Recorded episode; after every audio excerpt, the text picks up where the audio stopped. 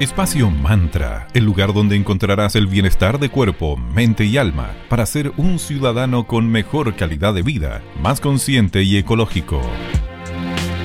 Buenos días y bienvenidos a un nuevo capítulo de Espacio Mantra, Bienestar de Cuerpo, Mente y Alma. Mi nombre es Sandra Prado y como siempre los acompañaré teletrabajando desde mi hogar junto a mi queridísima amiga y socia Valeria Grisoli. ¿Cómo estás querida Vale? Hola Sandrita, muy bien. ¿Cómo estás tú?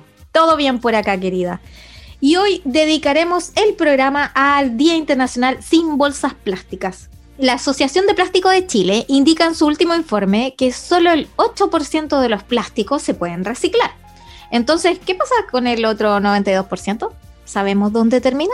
Hoy es mucho, es muy alta esa cifra. Y en Chile no hay capacidad para reciclar la cantidad de plásticos que consumimos. Es por esto que el llamado es avanzar hacia la eliminación de esas bolsas que usamos durante unos minutos y luego las botamos. Exactamente, las bolsas plásticas se tienden a usar más para productos frescos como la carne, el pescado, la fruta, los alimentos listos para ser cocinados y, eh, en fin, para envasar alimentos. Y con la aprobación de la ley que prohíbe los plásticos de un solo uso, que parte ya a aplicarse en noviembre, ya hay un, al menos un gran avance. Por otro lado, todos los intentos individuales de vivir sin plástico parten desde la elección de elegir opciones de compra conscientes en las que se opten por envases y materiales amables para el medio ambiente.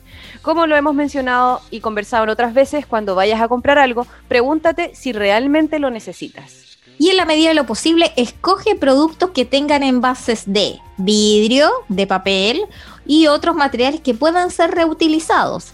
Evita lo más que pueda los envases individuales de plástico. Por ejemplo, es mejor comprar una gran caja de galletas si siempre será una buena opción. y hacer luego tus porciones individuales en casa que comprar galletas en envases individuales, que tienen mucho plástico. Cuando hagas tus compras, lleva tu bolsa de tela. Yo siento que eso está avanzando cada vez más menos mal. Ten una botella reutilizable en vez de seguir comprando de plástico. Junta los envases de vidrio, de mermeladas, de salsa, etcétera, y reutilízalos para guardar alimentos lo que se te ocurra. Yo uso esos frascos para guardar lápices, por ejemplo. Y en vez de cubrir tus alimentos con plástico, puedes ponerle incluso un platito encima. Ideas hay muchas, hay que comenzar a aplicarlas. Y una gran idea es seguir a nuestros queridos amigos de arroba magicristales. Ellos son una tienda esotérica y a la vez son una escuela de formación que es arroba eclectic.ritual.school y también son una editorial, arroba tridente editorial. A ellos los puedes ubicar Magicristales en Galería Fontana, tienda 205 en calle Valparaíso 363 en Viña del Mar. También tienen venta en su web www.magicristales para darles un toque de, esoterismo a tu hogar. Les han llegado cosas hermosas como resinas y hierbas, tienen hermosos y bellos grimorios que son como una especie de cuadernito donde tú puedes anotar desde, no sé, receta de cocina hasta tus hechizos y encantamientos de familia. Así que ya mm. saben, maravillosos arroba magicristales. Gracias por estar en Espacio Man. Partamos este miércoles 7 con una banda psicodélica británica que en lo personal me encanta. Vamos con Kula Shaker y Hash y continuamos aquí en Espacio Mantra Bienestar de Cuerpo, Mente y Alma.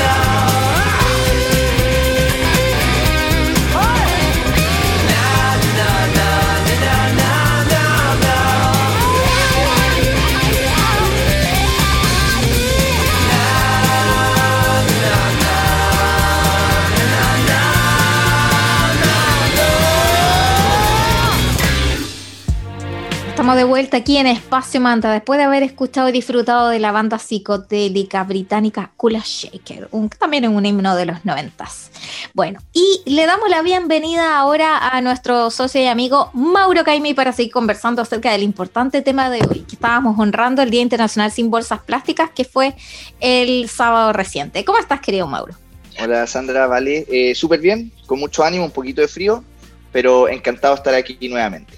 Genial, qué bueno. Nosotras también felices de que estés acá.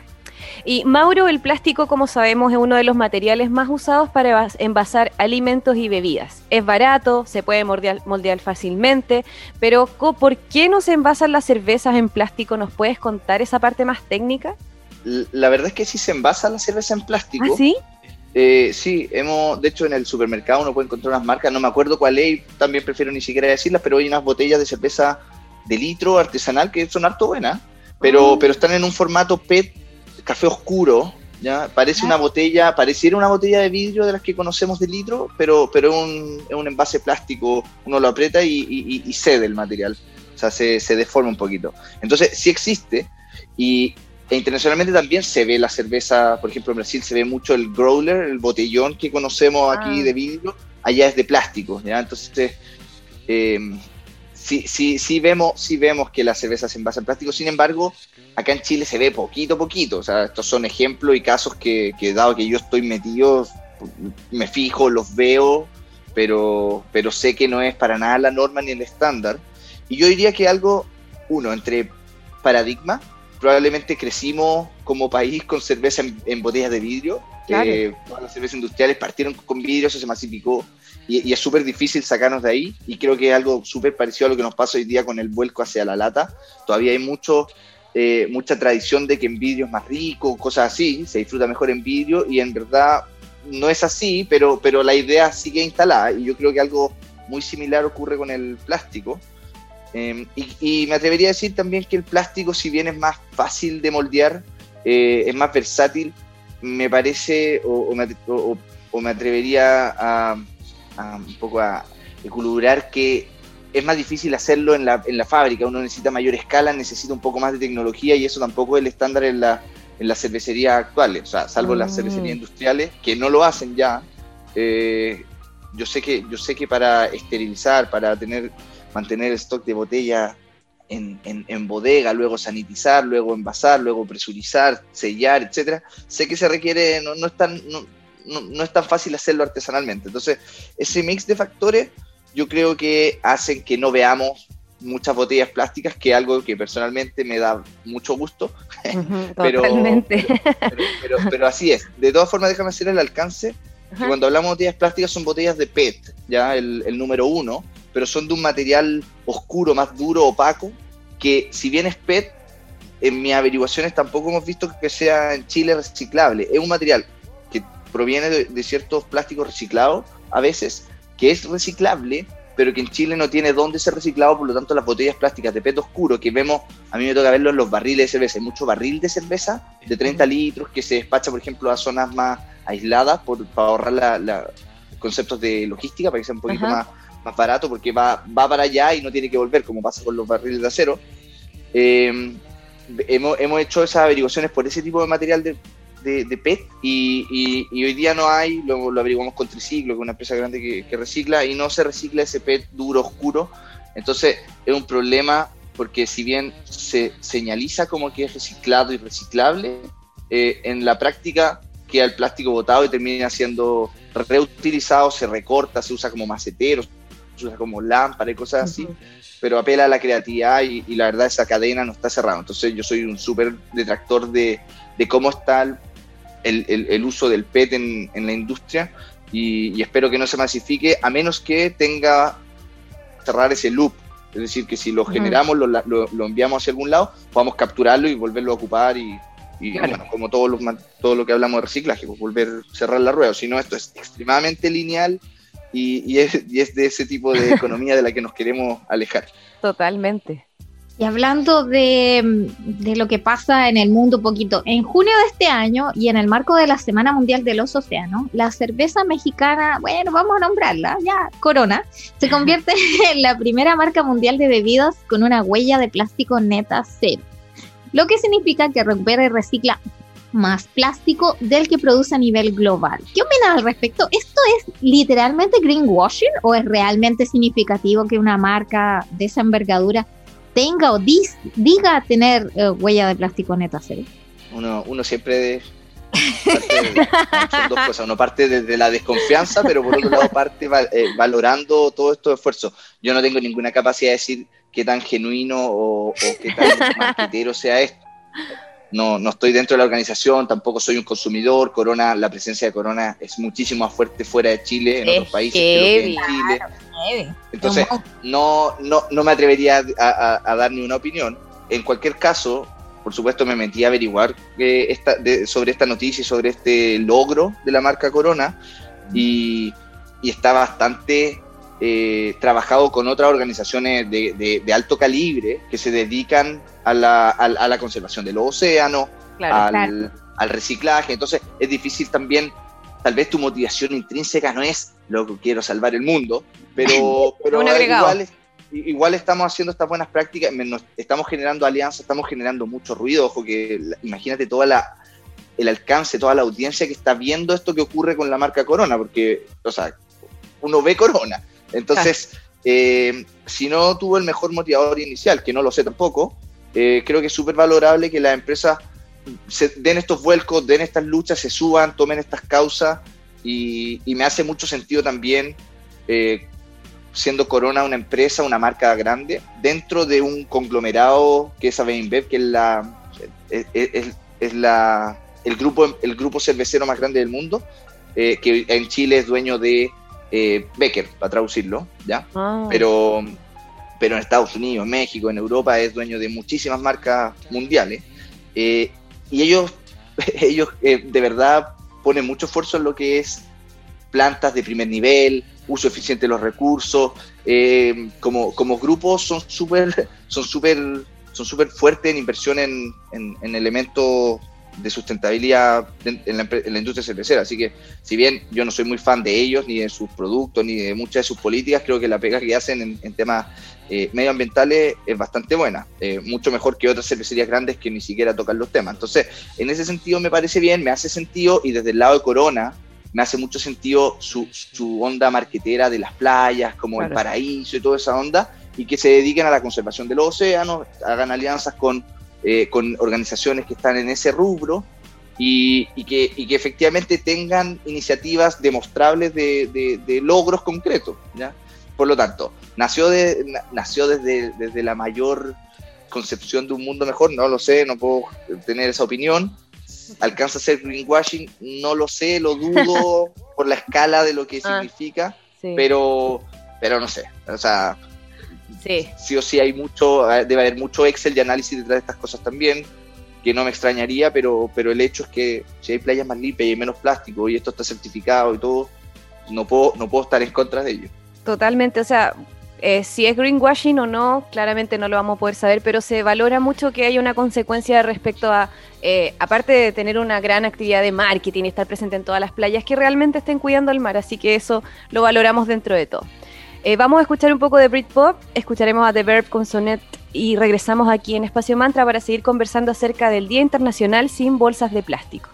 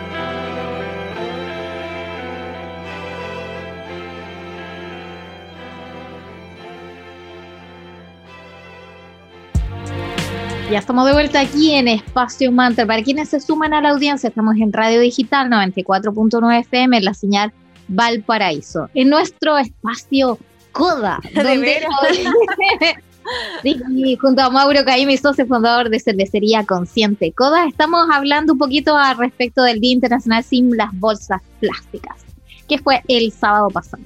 Mauro, eh, ¿qué acciones o alianzas tienen planificadas para incentivar a sus seguidores y también consumidores a reducir su consumo de plástico? ¿Cuál es esta relación de Coda como cervecería consciente con el satanizado plástico? El, el pobre satanizado plástico, el plástico ha sido una revolución que nos ha permitido crecer Sí. pero, pero sí, efectivamente, Sí, sí. efectivamente tiene un tiene una impronta súper negativa. Antes de entrar a responder esta, esta pregunta, eh, hace, uno, hace una semana estaba revisando, me parece que era de la marca 3M, eh, que es líder en innovaciones, es un, gigante, es un gigante y hace las cosas bastante bien.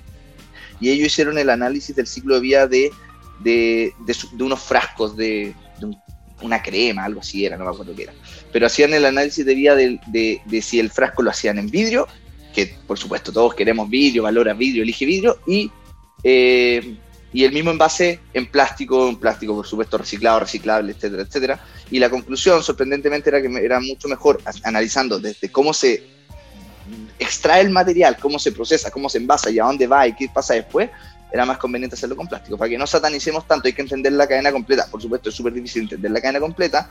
Y en alusión al Día Mundial sin, al Día sin bolsas plásticas, estamos hablando de que, de que eliminemos los plásticos que son de una sola vida, un solo uso, como, como se ha avanzado mucho en, en Chile en regulación, en, en la- las bombillas de, los de, de los bueno de, la- de los, de los vasos, las cafeterías, los, los, vasos plásticos también, eh, los platos desechables y todas estas cosas que, que- que creo que, por supuesto, eso ya, ya es como que a uno le, le- le incomoda verlo. Pero bueno, eh, nosotros en CODA tenemos re poca relación con el plástico, la verdad, porque nos, nos relaciona- no, no- no nos toca mucho interactuar con él, entonces nuestros esfuerzos nunca han estado muy puestos en plásticos como tal, por supuesto siempre nos preocupamos nosotros internamente en nuestra gestión de cuidar el uso de los recursos, de no consumir cosas que no necesitamos, preferimos cierto tipo de envase y de cara hacia afuera, hacia el consumidor, de promover, educar, concientizar sobre el reciclaje, el uso eficiente de los residuos y todas estas buenas prácticas en general. Y si nos ponemos, si le vamos a poner el énfasis en algunos elementos, nosotros naturalmente nos decantamos en el aluminio, en el vidrio y en el cartón, que son de alguna forma los empaques que nosotros manejamos. Por lo tanto, hacer algo específico en el plástico sé que no tenemos. Eh, sé que no tenemos, no tenemos en, carpeta una campaña sobre el plástico, sí con los otros materiales. Eh, pero quería rescatar un ejemplo de cómo, de cómo importante estos cambios. Nosotros, antes del estallido social, antes de la pandemia y todo eso, participamos muchísimo en ferias cerveceras que eran súper comunes. Iban, se, armaban estos stands cerveceros, se llenaba de distintas marcas y miles de, de- de personas que iban a, a consumir y a escuchar generalmente música eh, se instalaban en el parque, en la plaza, lo que fuera, donde fuera que ocurriera este, esta feria, y todo el consumo, todo, de todos los chops que se servían antes era, pero todo en vaso de una sola vía, era increíble, Oh, y, y daba, daba dolor de guata verlo. Por supuesto, tú no Totalmente. podías sacar, no podías llevar vidrio a esos eventos, es extremadamente peligroso, eh, en la escala y el volumen de todo lo que se consume no, no, no aguanta, no aguanta eso, pero sí, eh, afortunadamente, bueno, ojalá vuelvan esas ferias, son súper buenas, son súper entretenidas, son un muy buen espacio para compartir y aprender de la cerveza, pero afortunadamente todos los expositores poco a poco fuimos cambiando eh, y después incluso la organización de los eventos fue regulando qué tipo de vasos se podían ocupar y migramos nosotros, nosotros lo hicimos al tiro, pero muchos también migramos hacia dejar de lado el plástico de una sola vía del shop en la feria, que tal vez muchos conocen, a cambiarnos a estos vasos más duros de polipropileno que son reutilizables, son lavables, que muchos se pueden llevar para la casa. Y si no Claro. los conocen de estas ferias, son los típicos vasos, los Lollapalooza, esas cosas que tienen hasta un diseño súper Claro. bonito, uno los puede coleccionar, le puede poner como estas bandas para colgárselo y llevarlo y, y- y usar ese solo ese vaso. Entonces, imagínate el impacto solo por un cambio de una vía a otro plástico, ojo, al número 5, que es el polipropileno, de que es reutilizable. O sea, que en el evento tú vas y tú con tu vaso eh, vas a tomar todos los chops que te vas a tomar en ese solo vaso. Entonces, la- el, el- el golpe eh, positivo a generar menos plástico es, es increíble. Solo por este cambio de hábito. Entonces, valoramos muchísimo eso. Eh, por último, en relación al plástico, nosotros tomamos todas las decisiones con esto en mente. No- nos cuesta mucho incorporarlo porque, porque tenemos esta, como este sesgo negativo de que, ah, ¿por qué no lo hacemos de otro material si, si podemos evitar el plástico? Aunque no hagamos análisis de ciclo de vida. Entonces siempre está súper presente en la toma de decisiones porque sabemos que nos vamos a ver enfrentados muchas más veces a ver cómo sumamos esto. Por ejemplo, si vamos a tener gente en la sala de venta, mm, bueno, que se llenen las cosas en una caja o en una bolsa de, Claro. de lino o algo por el estilo. ¿ya? O sea, como no, no caigamos nosotros mismos en estos errores. Eh, pero es difícil, es algo del día a día y algo que es súper, súper difícil de, de evitar. Entonces hay que estar súper pendiente, súper consciente y, y- y aprendiendo y también eh, generando esta un poco este, esta, esta concientización con, con la audiencia de los consumidores y que los mismos consumidores también sean los que vayan exigiendo que, que vaya desapareciendo esto en- en- para las distintas marcas que ellos consuman.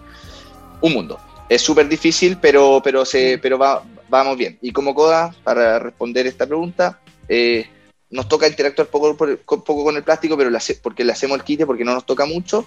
Y, por supuesto invitamos a, concientizar en el, consumo responsable y no, no comprar cosas de más, y por supuesto no cosas que vengan en plástico de una sola vez. Así es como siempre hemos conversado acá, esos pequeños cambios, esos pequeños ajustes que pueden hacer eh, notorias diferencias, muchos pocos hacen muchos, así que incentivamos a todos a que escojan bien al comprar, que escojan productos que no sean envasados en plástico y así decisiones muy pequeñas que pueden hacer que nuestra realidad cambie notoriamente. Y Mauro, como siempre, te damos el pase para que invites a la gente a que conozcan lo que ustedes hacen, los visiten en la web, así que dale ahí para que los conozcan aún más. Ya, pues, muchas gracias por el pase gol en este espacio Coda. Hashtag. Bueno, invito, nada, invito como siempre a, a, a, lo, a la auditoria, a la auditora que nos sigan en nuestras redes sociales, en Facebook y en Instagram, arroba cervecería Coda. Estamos lanzando por lo menos una cerveza por semana, una cerveza Uh. nueva. A veces nos podemos atrasar y hacemos una cada dos semanas, que igual sigue siendo un régimen súper alto, además de mantener todo nuestro portafolio actual. Entonces, síganos porque de verdad está entretenido, está súper dinámico, está movido y al mismo tiempo con el avance de vacunación y todo eso que se van abriendo un poquito las terrazas, que nos da mucho gusto, eh, también eh, van apareciendo nuevos espacios de dónde encontrar, dónde eh, ir a probar Coda o dónde llevarte Coda para la casa, además de hacerlo a través de nuestra página web en coda.cl. Lo invito a que nos sigan, nos, nos conozcan. Nosotros estamos trabajando semana a semana en, en lo que hacemos y en ser una mejor empresa y espero pronto, de aquí a un mes por lo menos, ojalá, traer novedades relevantes sobre, sobre lo que es la cervecería consciente. Así que eso, quedan todos y todas invitadas a que nos conozcan. Y desde ya entonces me despido, va Alessandra, nuevamente gracias por la invitación y hasta la próxima. Gracias, Gracias. Mauro, que estés muy bien. Gracias, dejamos cerrado aquí este espacio Coda por el día de hoy. Muchas gracias por habernos acompañado nuevamente acá en Espacio Mantra. La cita es para todos los lunes, miércoles y viernes, desde las 9 y media a las 10 de la mañana en Digital FM 94.9 Señal Valparaíso. Puedes ser parte de nuestra comunidad siguiéndonos en nuestras redes sociales, en Instagram, arroba espacio.mantra, en Facebook somos Espacio Mantra.